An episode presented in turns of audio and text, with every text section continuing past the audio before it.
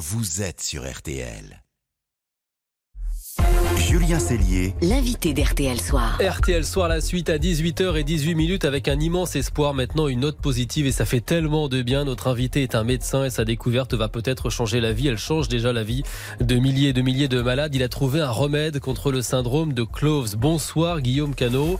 Bonsoir Julien Cellier. Vous êtes professeur, alors néphrologue initialement à l'hôpital Necker à Paris. Alors ce syndrome de Cloves, c'est ce syndrome qui provoque des excroissances des membres, des, des organes. Malheureusement, et je sais que vous n'aimez pas cette expression, le cinéma l'a fait entrer de manière très péjorative et blessante dans l'imaginaire collectif avec le film Elephant Man. Eh bien vous, Guillaume Canot, vous avez trouvé une molécule pour soigner les patients et vous l'avez trouvée par intuition. Vous allez tout nous raconter, c'est absolument fascinant. Tout d'abord, est-ce que vous pouvez expliquer à nos auditeurs assez brièvement ce syndrome qui est potentiellement mortel, il déforme les corps. Il y a combien de malades? On le sait d'ailleurs ou pas du tout? Alors on ne sait pas combien il y a de patients, puisqu'en fait la présentation clinique de ces euh, anomalies est relativement variable, puisque ce sont des mutations génétiques qui surviennent pendant le développement de l'embryon, c'est-à-dire que le papa et la maman sont indemnes, maladie qui du coup n'est pas transmissible, les enfants ne transmettront pas cela, et la mutation survient à un moment où le- l'embryon se développe. Donc si jamais la mutation survient quand les doigts se forment, par exemple, vous pouvez avoir que les doigts touchés, on appelle ça une macrodactylie. Si le cerveau est en cours de développement quand la mutation survient, vous pouvez avoir une hémimégalencéphalie. Puis quand ça survient très tôt, vous pouvez avoir tout le corps touché. Donc comme la présentation est variable, on n'a pas vraiment d'idée de combien il y a de patients.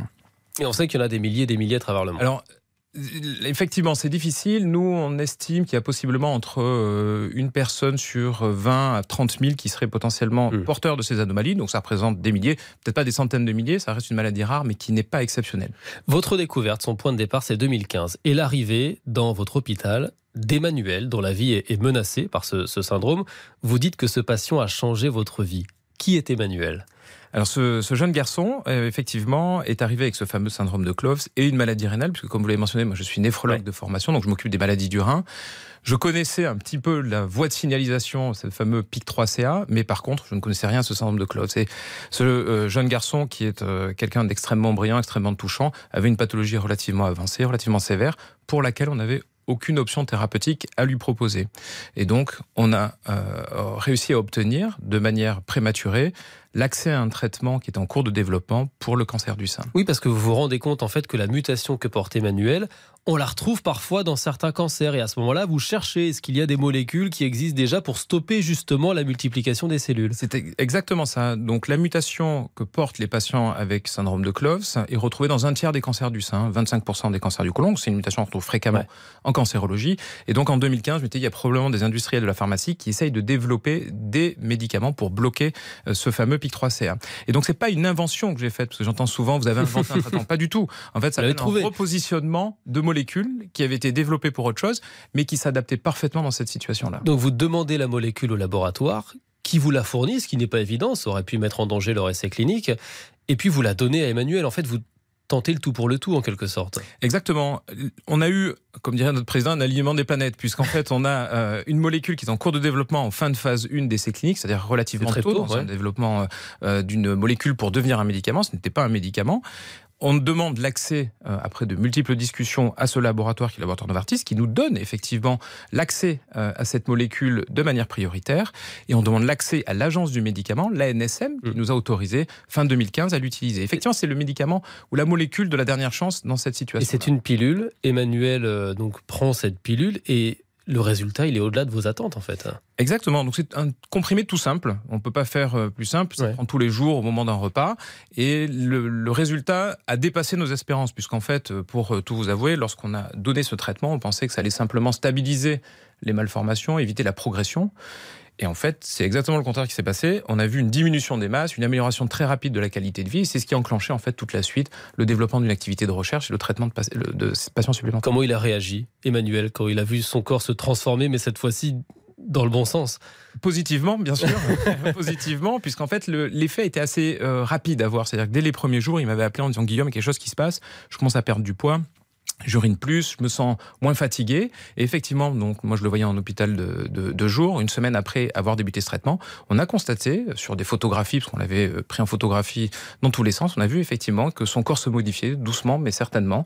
Et ça, s'affirmait au fil des au fil des, différentes séances quand il venait en hospitalisation. Alors ensuite, euh, vous avez retesté la molécule sur 17 patients, vous avez publié vos résultats, ça, ça a eu un écho euh, international. Et puis en 2018 justement, je voudrais que vous nous racontiez cette histoire parce qu'elle est dingue. Arrive à Chanty euh, dans votre service. Elle a 6 ans, elle est victime du syndrome, elle est paraplégique à cette époque-là, elle est incontinente, cette petite fille.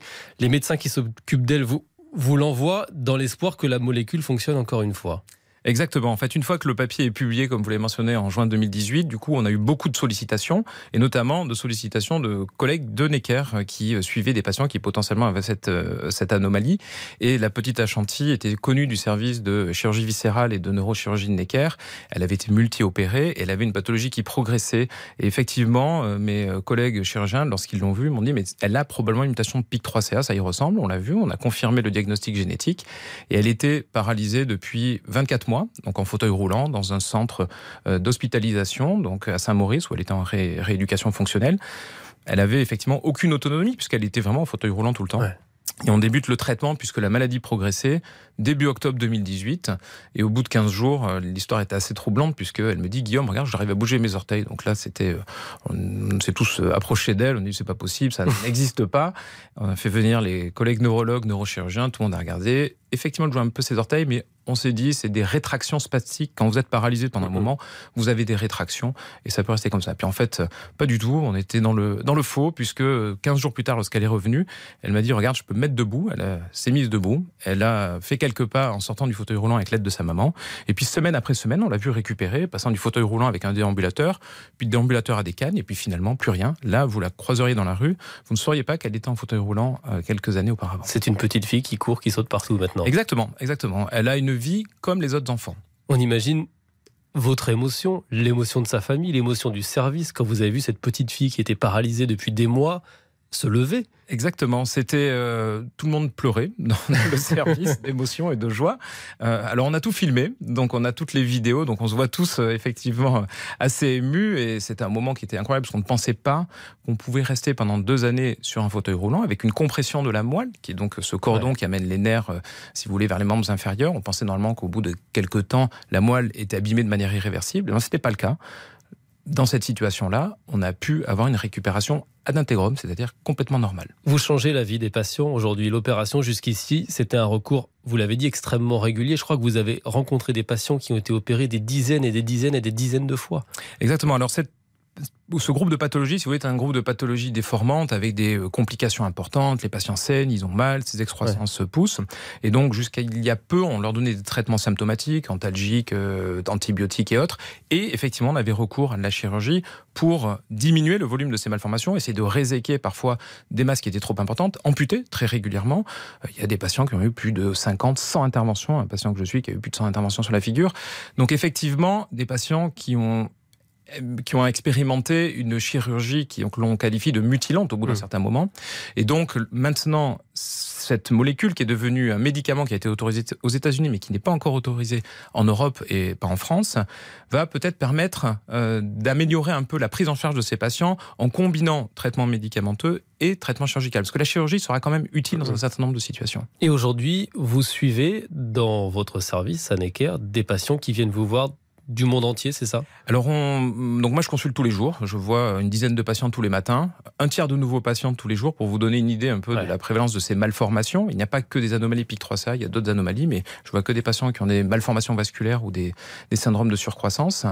Effectivement, on, on, couvre un peu toute la France, mais il y a euh, environ 5 à 8 d'étrangers qui viennent nous voir, où on est sollicité sinon tous les jours par mail par des patients qui habitent euh, ailleurs, dans d'autres pays ou par d'autres médecins, qui veulent avoir un avis, qui veulent euh, savoir en nous envoyant des photos si ça pourrait correspondre à cette pathologie, et qu'on puisse les aiguiller souvent localement dans leur pays vers un médecin qui connaît cette pathologie mmh. et qui pourrait potentiellement après les aider à avoir un accès à un chirurgien ou un traitement médicamenteux euh, par le biais d'un accès au laboratoire. Ce traitement, j'imagine que vous espérez le voir se généraliser maintenant. Ça a été très rapide aux États-Unis, beaucoup plus rapide que, que normalement. D'habitude, il faut des années, des années avant d'obtenir des, feux verts de l'Agence du médicament et notamment aux États-Unis. Euh, en Europe, c'est pour quand? Alors ça, je ne peux pas vous dire, je, ne sais pas. il y a des discussions en cours puisque le, médicament ne nous appartient pas, il appartient à Novartis. Donc ça, c'est le rôle de Novartis de discuter avec les agences de santé. Donc il y a des discussions confidentielles en cours. L'accès euh, aux États-Unis était extrêmement rapide, comme vous l'avez mentionné, puisqu'on a obtenu un accès en 3 ans et 10 mois, alors qu'il faut en général une quinzaine d'années, voire un peu plus pour les maladies rares. Donc c'est, comme appellent ça les Américains, un tour de force d'arriver à avoir un accès aussi précoce. Mais c'est majeur pour les patients atteints de pathologies graves. Il faut garder en tête que sur tous ces patients atteints de syndrome de surcroissance, il y en a un quart à peu près qui ont une forme extrêmement grave. Donc cela, il faut les traiter de manière impérative avec une molécule efficace comme celle-ci. Et après, il y a environ un quart des patients qui ont une forme très bénigne pour lesquels on ne fera rien ou que des mmh. traitements symptomatiques. Et puis, il y a toutes les autres, les 50% pour lesquels on ne sait pas très bien encore. Et donc là, on est en train d'essayer de, comprendre un peu plus qu'il faut traiter, qu'il ne faut pas traiter et avec quel type d'accès médicamenteux ou chirurgical. Merci Guillaume Cano d'avoir été ce soir notre invité sur, euh, sur RTL, vous le professeur, le, le médecin. Merci de nous avoir raconté cette incroyable et fascinante découverte. Merci d'avoir été avec nous Merci ce soir sur RTL. Toute petite pause et puis RTL Soir va se poursuivre avec avec de l'info et puis une supercherie. Alors l'info d'abord, les dessous du procès du trafic de cocaïne sur le port du Havre, coq en stock en quelque sorte, portrait des, des accusés. Et puis laissez-vous tenter dernière avec la farce de Romain Gary racontée. L'écrivain s'était choisi un pseudonyme et surtout un acteur pour le pseudonyme. A tout de suite sur RTL. Julien Cellier. RTL Soir.